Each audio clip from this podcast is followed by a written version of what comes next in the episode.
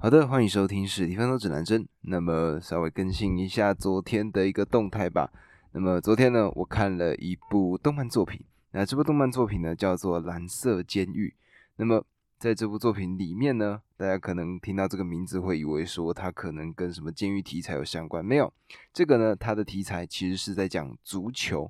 它的故事的背景呢，大概是在说，因为日本他们呢想要培训一些非常厉害的足球员，但是呢。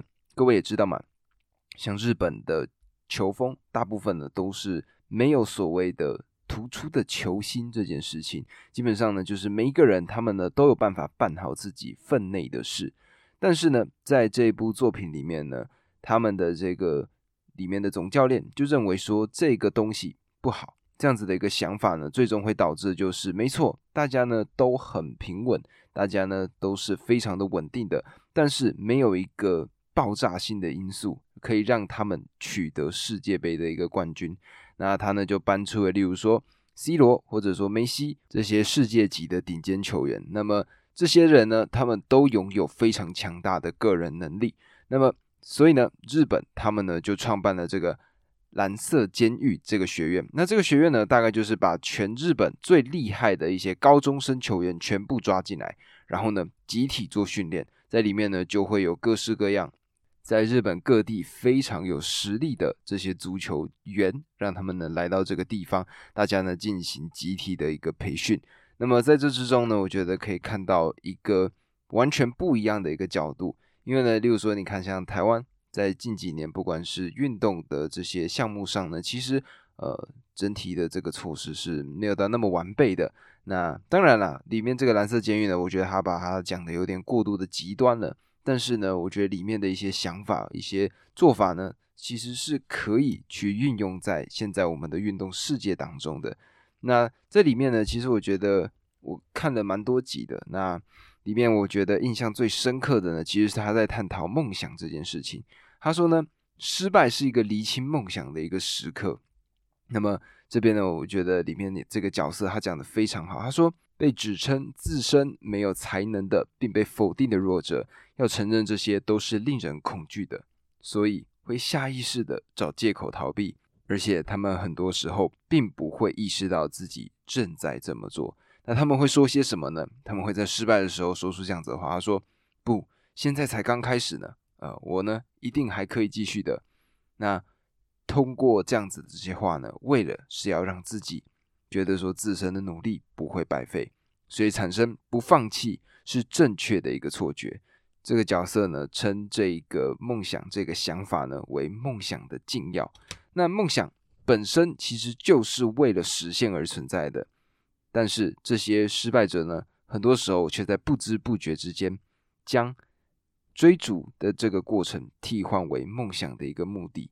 那么这种自欺欺人的方式呢，最终就会出现很多什么？比如说，你看十五年的这种街头艺人，或者说一些呃脱口秀的艺术家，那他们呢就觉得说自己诶可以的，自己很厉害的，但是实际上很多时候不应该这么做。那么他呢是这样讲，他说败北是梦想的分歧点，因为在这个瞬间，我们呢才会体验到无能为力的这个时刻。那么放弃了之后，我们才能迎来我们的进化。那想到说关于这种足球的作品呢，大家如果有在关注的话，例如说最早期的足球小将翼，那到后期的，例如说闪电十一人，那像闪电十一人，它里面这种各种组合技啊，那这种真的是有点太瞎了。但是呢，我觉得蓝色监狱里面呢，它的很多的动作，其实呢，在这种欧洲联赛里面是看得到的。所以呢，如果就写实性来说，我个人觉得其实。还不错，画的是蛮好的。那在这边呢，算是推荐给各位，如果对于这种题材有兴趣的，可以去看一看。那么这个呢，就是大概昨天想最主要更新的事情。那接下来呢，我们就讲回到成为贾伯斯吧。那没有意外呢，今天的这一集应该就会是贾伯斯的最终章了。那哇，随着时间呢，你看又讲掉一本书，我觉得其实是蛮开心的。就是看着贾伯斯他这样子一整个经过，我觉得呢，其实我自己呢。在看这本书的时候，也有很多的收获，就觉得说，当然他的个性呢，我是绝对学不来的，但是同时也是可以在这之中看到说他呢的一些个性，那对于他在这个产品上的一些细节有什么？那么我们前一章讲到的是什么？我们前一章呢讲到了贾伯斯，他呢改成了专卖制，变成了 Apple 的这个专卖店。那除此之外呢，就是他找了四大巨头，成功说服这个四大唱片行，然后成功的创造了一个全新的 Apple Music 的一个世界。那在他们前一章所做完的这个单曲的收费机制成功之后呢，贾布斯后面呢，他们又推出了几个不一样的产品，例如说 iMac G4、G5 这两台电脑。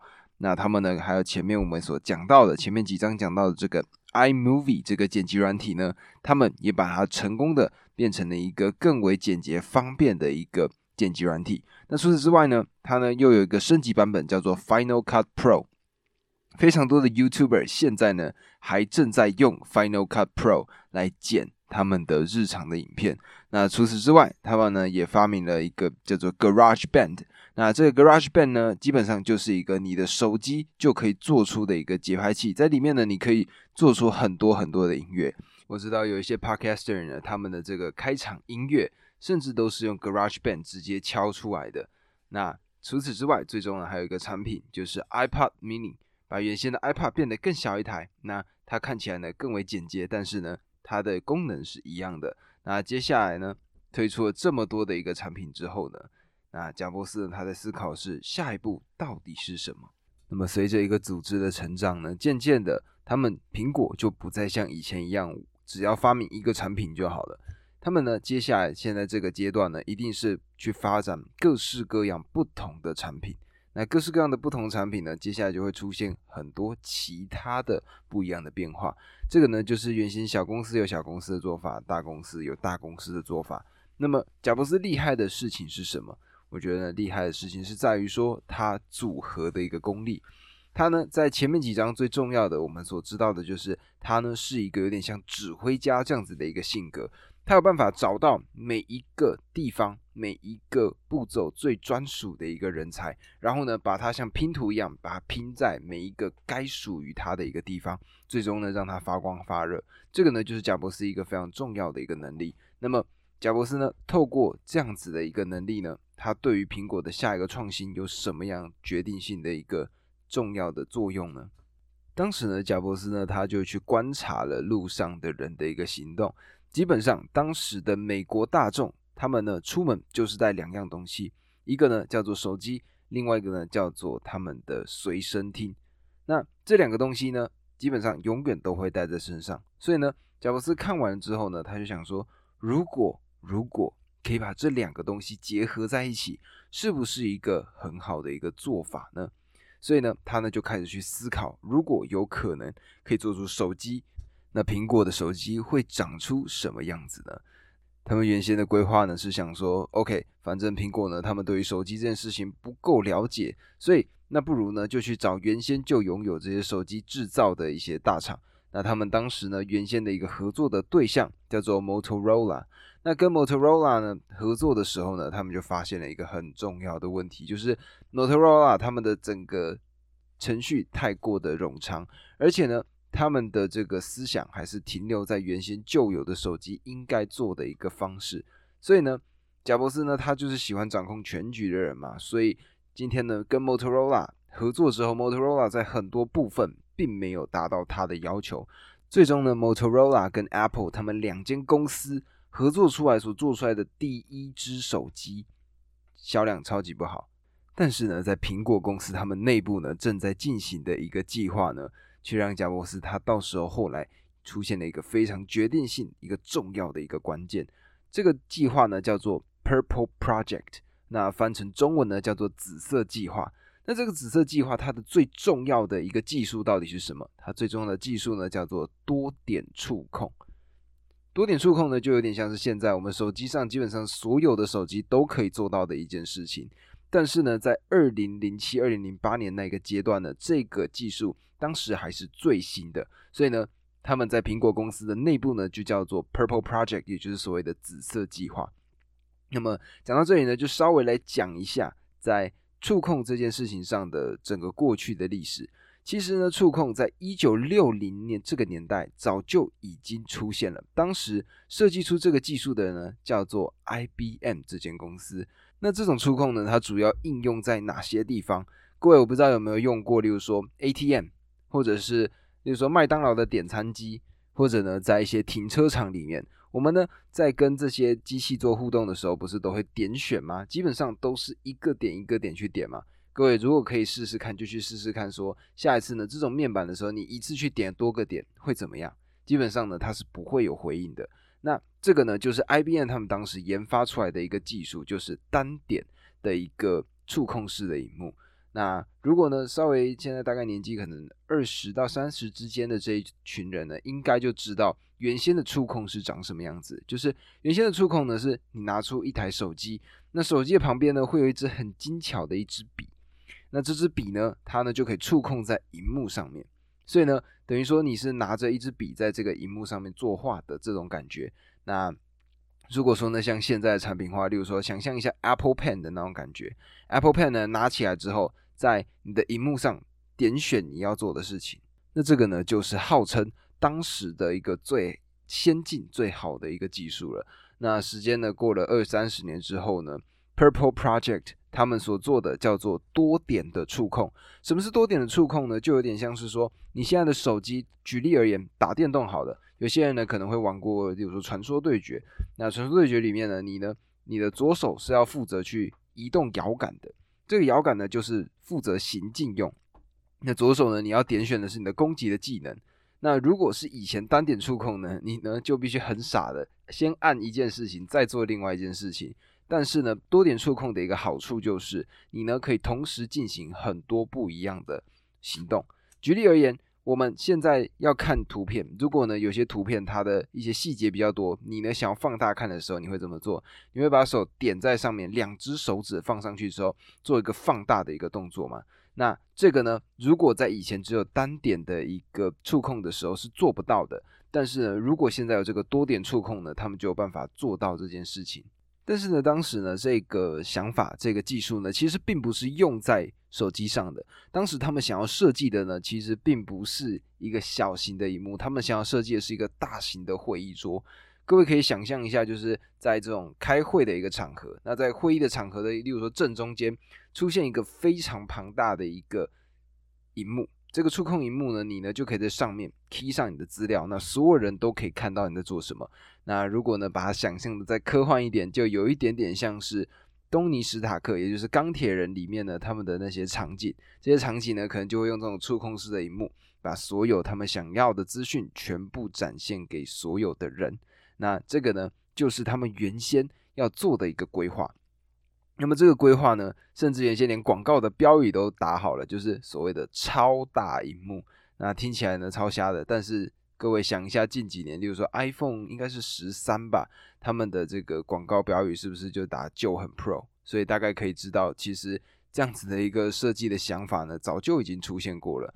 那超大荧幕这样子的一个规划呢，是原先诶苹果公司呢他们想做的，而且他们最主要的目标是想要把这个。会议桌卖给，比如说各种企业，或者是这些高端的，或者例如说像是大学这样子的一些研究的机构。所以原先呢，它并不是要针对普通的老百姓，它呢原先针对的是这些企业的用户。所以原先是一个 B to B 的一个概念。那苹果呢，他们的首席设计师强尼艾夫呢，他呢对于他的这个超大荧幕这个设计呢，他非常非常的自豪。他甚至呢，很常去跟贾博士炫耀说这件事情。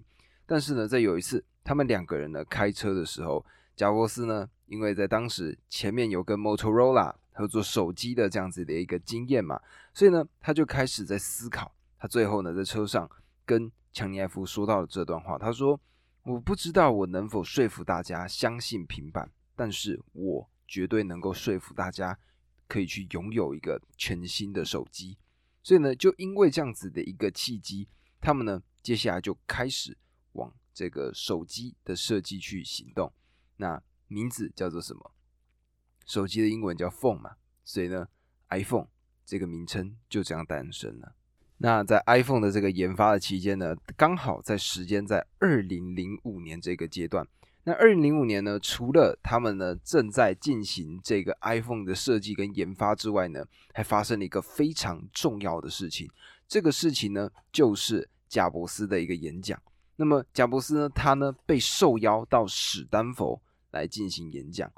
在普通的时候呢，贾伯斯他呢是觉得说，嗯，演讲这种事情他其实没有什么兴趣的，因为跟其他事情来比呢，这件事情根本就没有任何的意义。他觉得说。他呢，不如把时间去花在制造出最好的一个产品这件事情上。对他来说，这个才是最有挑战性的。那除此之外呢，去学校演讲对他来说根本就不是他的一个范围内的一件事情。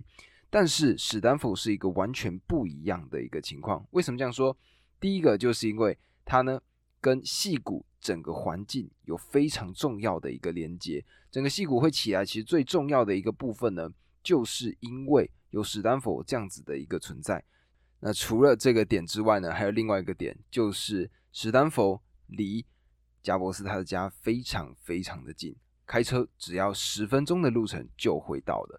那么贾伯斯呢，平常就嫌说这种事情很无聊、很无趣嘛，因为基本上舟车劳顿，很浪费时间。但是呢，诶，第一个又近，第二个呢，他跟戏骨连结又有，那他就觉得说，诶，这件事情呢，他可以做，而且同时。史丹佛又是一件非常著名、非常重要的一间大学，那为此呢，他最终就接下了这个演讲。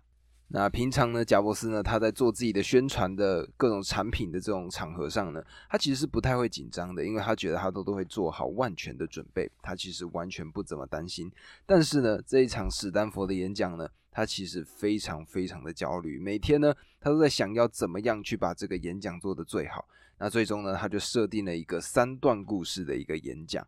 那么当时呢，演讲的时候呢，还发生了一个趣事，也就是呢，他呢当时因为要从家里出去嘛，那他的老婆罗琳呢就载着他到史丹佛。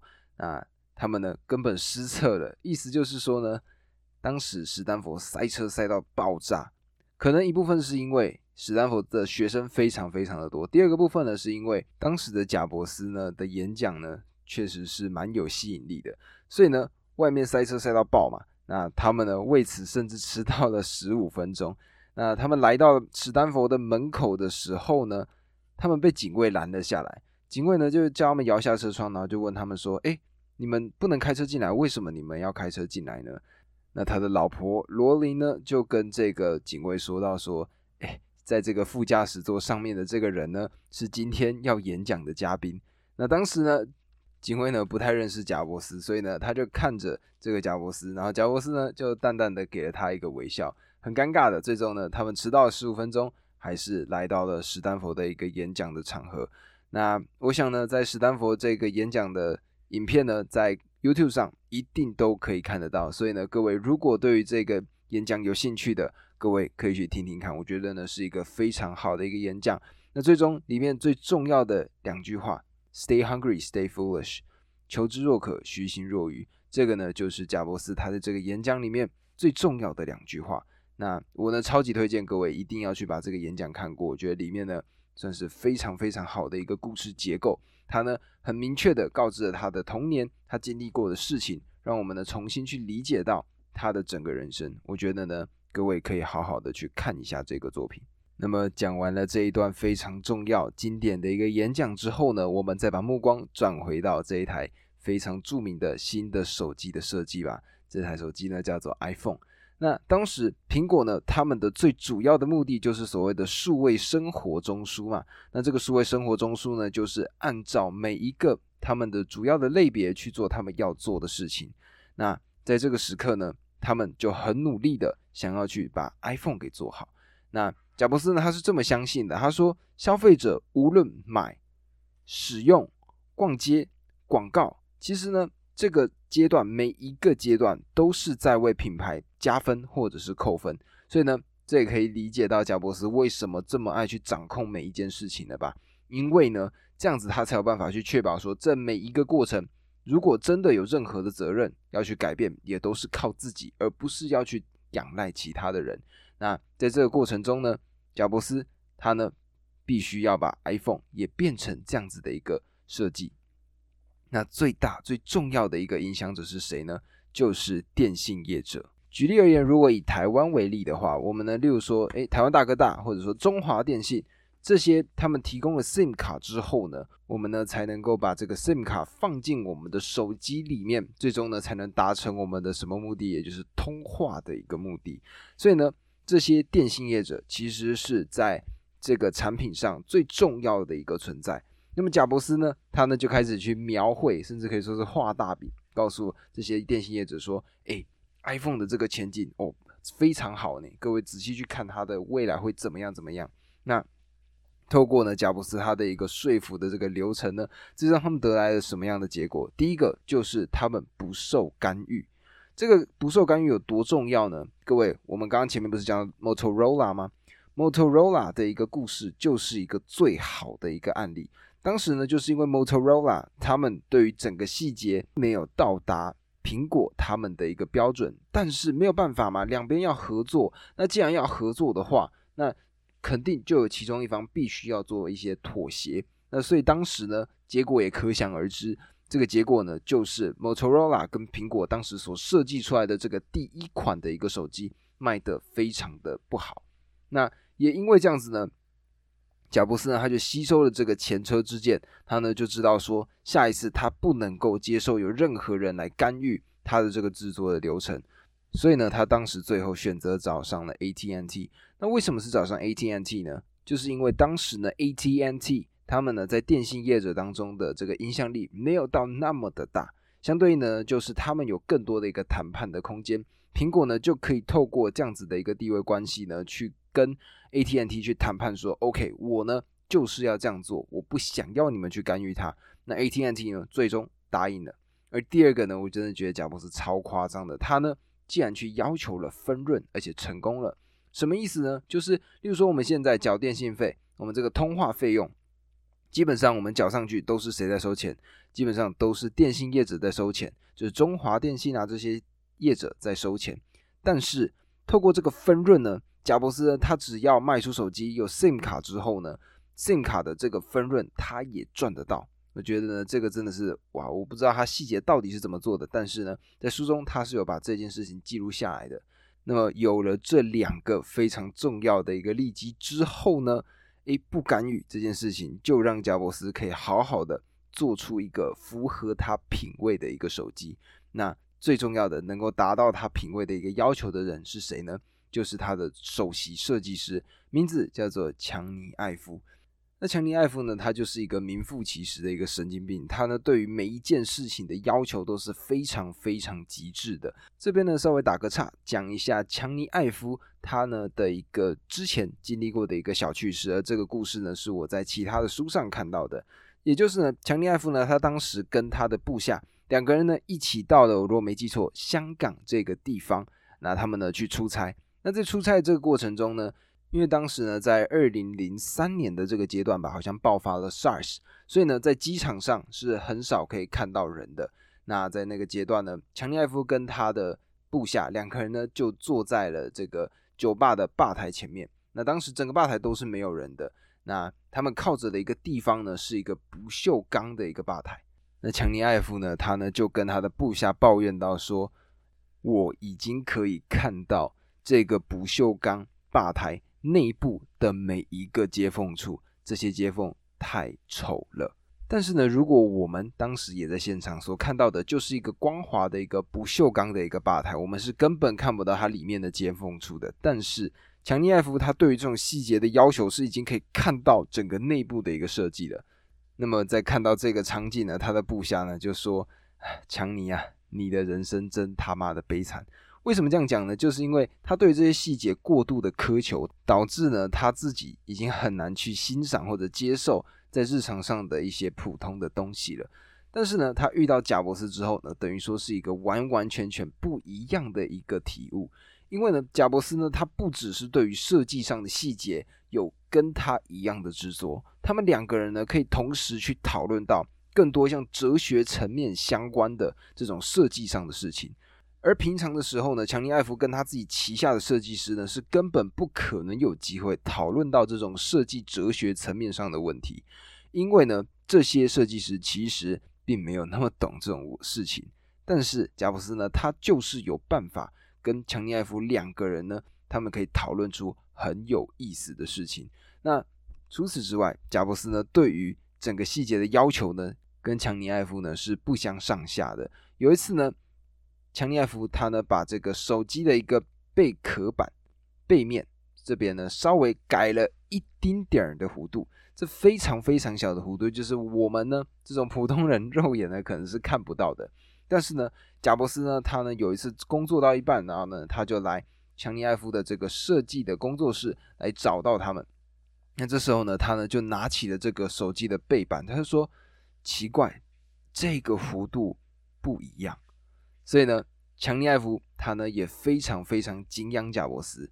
那甚至呢，他们两个的关系好到怎么样呢？好到在后期的时候，很多人在传的消息是强尼艾夫他控制住了贾伯斯，所以你就可以知道两个人的关系之好，好到会被人传出这种闲言闲语了。那但是呢，就是因为贾布斯他的底下拥有一个这么重要的一个人才，他们呢才有办法创造出一个非常漂亮的一个手机壳。这个手机壳呢，就是 iPhone 的手机壳。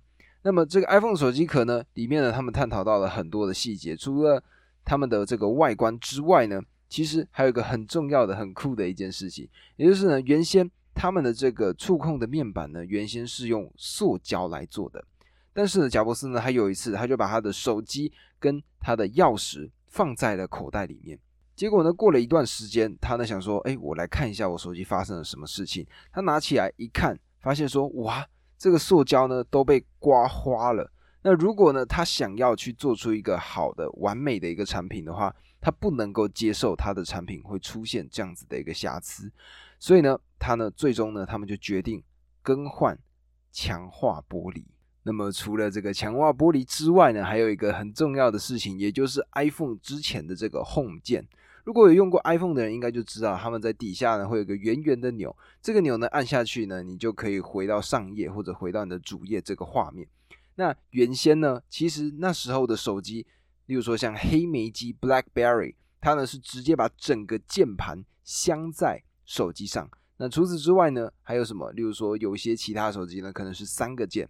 但是呢，贾布斯呢，他就要求说，一定只能有一个键，那就是因为有限制，才有办法创造出创意嘛。那么当时呢，其实原先的这个团队的成员呢，设计了很多次，他们说，哦，这我们可以最多弄到两个键，拜托两个键就好。那贾布斯呢，看到直接把手机摔了，跟他说，我要的是一个键，我要的就是一个键。所以呢，在这样搞了半天之后呢，最终折腾出来的这只手机，也就是 iPhone。成功诞生了。那么，在二零零七年的一月九号这一天，贾伯斯他呢在舞台上发表了这一支最新的手机，这台叫做 iPhone。那么，如果有兴趣呢，各位可以去找一下那个时代当时这个产品发布的一个影片。这个影片呢，不得不说，它是一个真的是行销的一个教科书。里面呢，它把整个 presentation 做得非常非常的好。如果各位对于整个行销要怎么样介绍一个东西，去看一下，非常的有帮助。那我呢看了至少两到三遍吧，我觉得他真的是一个天生的一个表演家。那么他做了这样子的一个发布之后呢，iPhone 呢，诶，进入到一个全新的纪元。但是其实刚开始的 iPhone 呢，并不是我们所想的，一出场就非常非常的火热。它其实原先呢，只是一个最小的一个可行性的产品。那第一个部分呢，就是它的信号其实非常非常的差。刚前面所提到的电信业者 AT&T 呢，它在电信业者当中呢，并不算是一个非常大的一个存在。所以呢，第一批使用了这个 iPhone 三的这个顾客呢，他们当时的很多信号是非常不好的。那除此之外呢，当时还没有这样子的一一个应用，这个应用呢叫做 App A P P。那原先呢，他们呢是不开放。他们原先呢是想说，我们呢这个 Apple 呢要完完全全的控制这件事情，我们不能够接受有第三方的 APP 出现。但是，但是很多的记客呢就觉得说，哎，你们有一个这么好的一个载体，这么好的一个硬体，你们却不让大家可以在这上面做 APP，所以当时呢就出现了很多的越狱的软体。那贾布斯呢他看了一下，想说，不对啊，有这样子第三方的 APP 对他们。其实也有更好的好处，因为这样子呢，他们就有办法有其他的收入来源。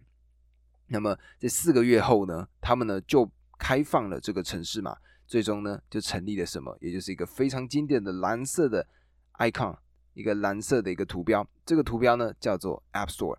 那么在拥有了手机跟拥有了自己的这个第三方的一个软体平台之后呢，苹果呢正式的进入到了一个新的纪元。在二零零八年的七月的这个阶段呢，iPhone 的三 G 出现了。这台新的叫 iPhone 三 G 的明显做了改善，它的收信信号变得更好，而且呢，在搭载了这个原先 App Store 的这样子的一个功能，瞬间他们呢卖爆了，在很短的时间里面卖了五亿只，这是一个非常恐怖的一个销量。那么就算呢，截止到现在，其实苹果在手机的市占率呢还是高的非常夸张的。如果呢以百分之一百来说的话呢？苹果它的市占率至少达到了百分之二十五，而剩下的呢是有一大堆其他的手机去追逐的，例如说 ASUS、HTC、Samsung、小米、华为、OPPO 这些其他各家的手机跳进来一起竞争。那苹果公司他们的 iPhone 就是占的二十五 percent 以上的这个市占率，是一个非常非常重要的一个存在。那么讲完了 iPhone。我们呢，最终再讲到一个很重要的事情，这个呢，应该也是最后的一个部分了。也就是呢，在这个阶段呢，贾布斯的身体其实已经开始出现了一些问题。在前面呢，前面几章我讲到了一个什么，就是他呢感染了胰脏神经分泌癌嘛。那因为呢，他呢对于这个治疗的方式他不确定，所以呢他拖了一段时间。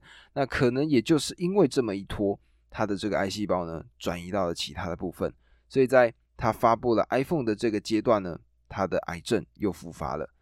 那么贾伯斯呢，他呢，如果说按照这样子的一个情况，诶，第二次复发，当然他还是会希望自己一定可以痊愈嘛。那但除此之外呢，他呢也开始去规划其他的事情。举例来说，他的其他公司该怎么办？苹果这间公司，诶，挺好的。为什么这样讲？它的整个体系非常完全，核心团队有办法帮他做到很多的事情。他有一个非常厉害的、得力的设计大师，名字叫强尼艾夫。还有一个对于整个库存的要求到有点神经病的一个程度的提姆库克。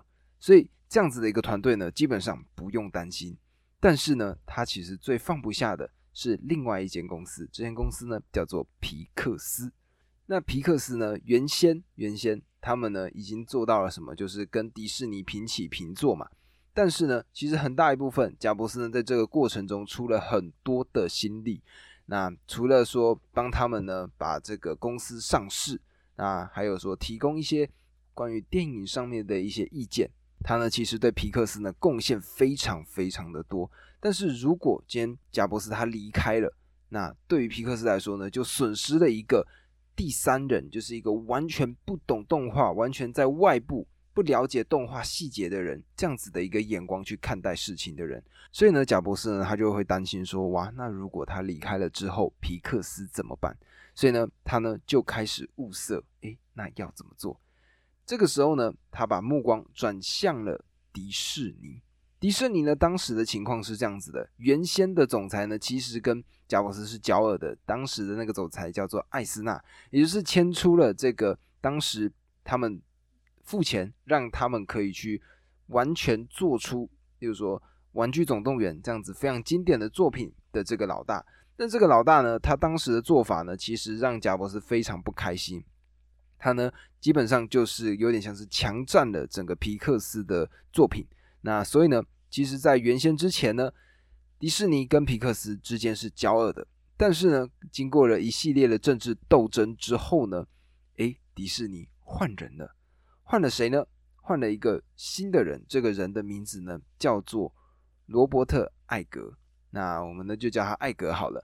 那这个艾格呢，他呢，就刚上任的时候呢，他就去思考说，嗯，他呢，必须要先去把他该做的一些关系去做好。那如果各位有兴趣呢，我在前面的几集有讲到一本书，叫做《我生命中的一段历险》。这本书呢，里面就有讲到他呢跟贾伯斯还有跟皮克斯的一整个经过。那么长话短说呢，就是说，当时艾格呢，他刚上任的时候，就先打电话给贾伯斯。那在跟贾伯斯呢相处的这个过程中呢，渐渐的，诶，贾伯斯发现说，哦，这个新的总裁呢，他其实一直在试出善意，他呢对于这个皮克斯这一间公司呢，其实诶或许有更好的帮助，因为贾伯斯呢他自己癌症复发了嘛，他呢就觉得说，诶，他呢也必须要找到一个新的人去好好的管理这间公司，所以呢，在这样子的一个情况之下呢，他们呢就开始了一个全新的一个流程，也就是呢，最终贾伯斯呢。带着凯特摩尔，也就是皮克斯的总裁，跟他的得力干将拉塞尔两个人，他们呢就一起到了迪士尼的这个公司内部。那他们呢也跟艾格一起吃了饭，然后聊过天。那对于整个公司的想法呢也很明确，目标呢都很确定。之后呢，最终贾伯斯呢他呢把皮克斯成功又卖给了迪士尼。那我觉得呢，在卖出的那一刻呢，我。不得不必须讲出这样子的一个画面，就是贾伯斯呢，他得知或者说他亲眼目睹了这个皮克斯卖给迪士尼之后呢，他呢就走上去抱住了他的两个得力干将，名字一个叫凯特摩尔，另外一个叫拉塞特。他呢抱着之后哭了出来，他呢很成功的最终呢把这样子一个非常重要的一个他的原先的一个宝贝皮克斯，最终呢把他送回了他的娘家。而迪士尼给出的一个条件呢，就是让凯特摩尔跟拉塞特去领先，把这个动画部门全权交给拉塞特跟凯特摩尔两个人来去做管理。那就是因为这样子，原先一个在局外人的一个皮克斯，或者说被迪士尼淘汰的一个皮克斯呢，最终满血回归，成为一个带领。迪士尼动画部非常重要的存在。那么在那之后呢？举例来说，像是《天外奇迹》诶，这个一个非常经典的作品，或者呢，像这几年，比如说，呃，《脑筋急转弯》也是一个很重要的一个作品，《可可夜总会》也是一个重要的作品。这些呢，都是在迪士尼跟皮克斯两个合作之后，他们合并之后所做出来的最新的动画作品。那么结束了这样子的一个合并过程。他呢，成功的把皮克斯卖回给迪士尼之后呢，接下来他呢就专心的去养病了。时间呢，大概在二零零八年的十二月的时候，贾伯斯呢，他的这个癌症复发了。那在这个复发的过程中呢，他呢就不得不去暂缓他在苹果公司原先的一切进程。他呢就把他的工作事项大部分都交给了库克。那贾伯斯呢，他当时的病况是什么样子呢？他当时的病况是这样子的，他的。肝出现了很严重的问题，因为癌症的关系，他呢身体开始出现了各式各样的状况。那他的肝脏呢，首先开始罢工了。那么面对到这样子的情况呢，他基本上工作是不太行了嘛。但是会探望他的人有谁呢？举例来说，提姆库克。那提姆库克呢，当时他呢就去探望了贾伯斯之后呢，他知道说贾伯斯他的血型是极为稀少的一种血型。那么库克呢，在听完了这件事情之后呢？他呢就决定说，他也要去验血，那确定说他到底可不可以做这件事情。他呢去做了什么？他呢确认完之后发现，哎，自己也是这个稀少血型诶。结果呢，他呢就跟贾博士说，哎，贾博士，我呢把我的肝捐给你吧。结果呢，哎，听到这种情况呢，贾博士他就直接大骂，他说不行，绝对不可以，你绝对不能这么做。因为呢，贾博士他自己知道说，他这这个癌症呢，可能诶状态不是非常好，所以呢，就算他真的换了肝，其实对他的身体状况并不会有太大的帮助。但是提姆库克呢，是接下来要领先去领导整个苹果公司的人，他不能够让他的身体出现任何的状况，所以呢，他严厉的拒绝了提姆库克。那么他的肝呢，后来怎么样了？后来呢，奇迹似的，他呢得到了。一个换肝的机会，那么换肝之后呢，他呢就回归了嘛。贾伯斯呢，他呢就开始推行他生涯的最终计划。但是要记得，在当时的贾伯斯呢，他还是有癌症在身上的，所以呢，他最终的计划是什么？他最终的计划呢，是一个放大版的 iPhone，名字呢就叫做 iPad。所以呢，在这个过程中呢，因为原先有 iPhone 的这个设计了，现在呢只要把它放大，那把里面的功能加进去。最终呢，在二零一零年的一月二十七号，贾伯斯呢，他呢登上了讲台，然后呢，跟全世界宣布了一个最新的产品，这个产品就叫做 iPad。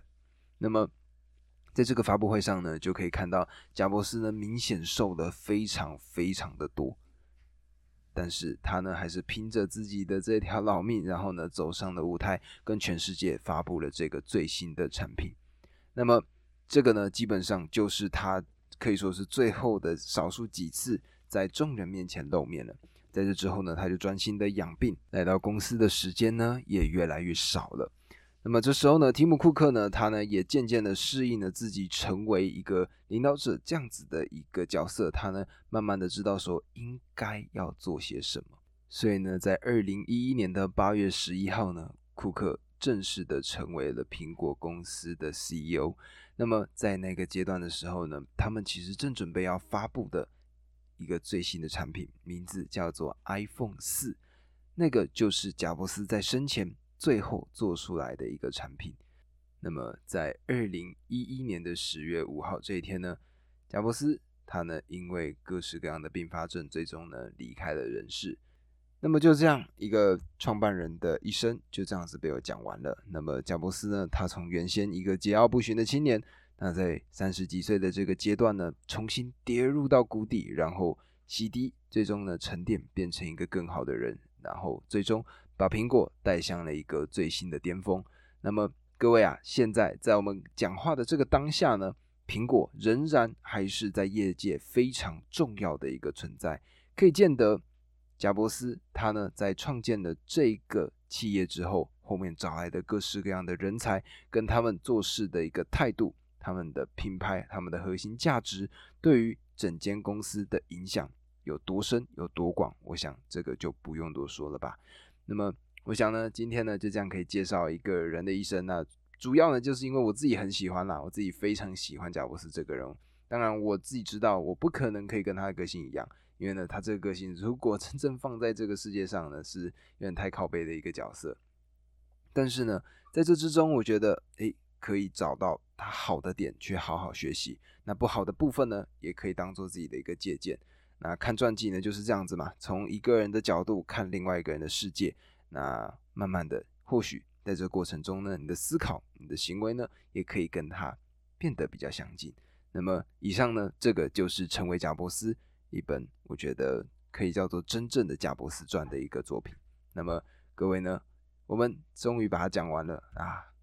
接下来呢，又要跟各位去介绍其他本书了。那不得不说呢，在介绍《成为贾博士》这本书的时候呢，我自己是其实讲的非常开心的，就是每天呢，就是负责去分享他的某一个部分。然后呢，因为我自己呢，对于他的一些经历呢，也比较熟悉，他的一些小趣闻，他的一些事迹呢，我自己呢，算是也算是有点研究。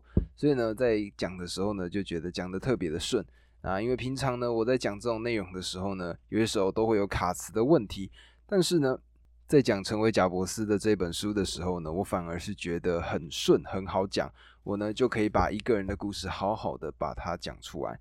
那么我觉得呢，也是一个很特别的体验。但是呢，诶，一本书介绍完了，接下来呢就是要持续前进，那继续努力，就这样。这个呢就是今天的单集。如果呢喜欢这个单集的朋友，记得帮我按下关注，然后分享给你身边的朋友。如果可以呢，有任何的建议。都欢迎在 Apple Podcast 留下五星好评，告诉我，那我呢都会回应你们。那以上呢，这个就是今天单集，我们明天见，拜拜。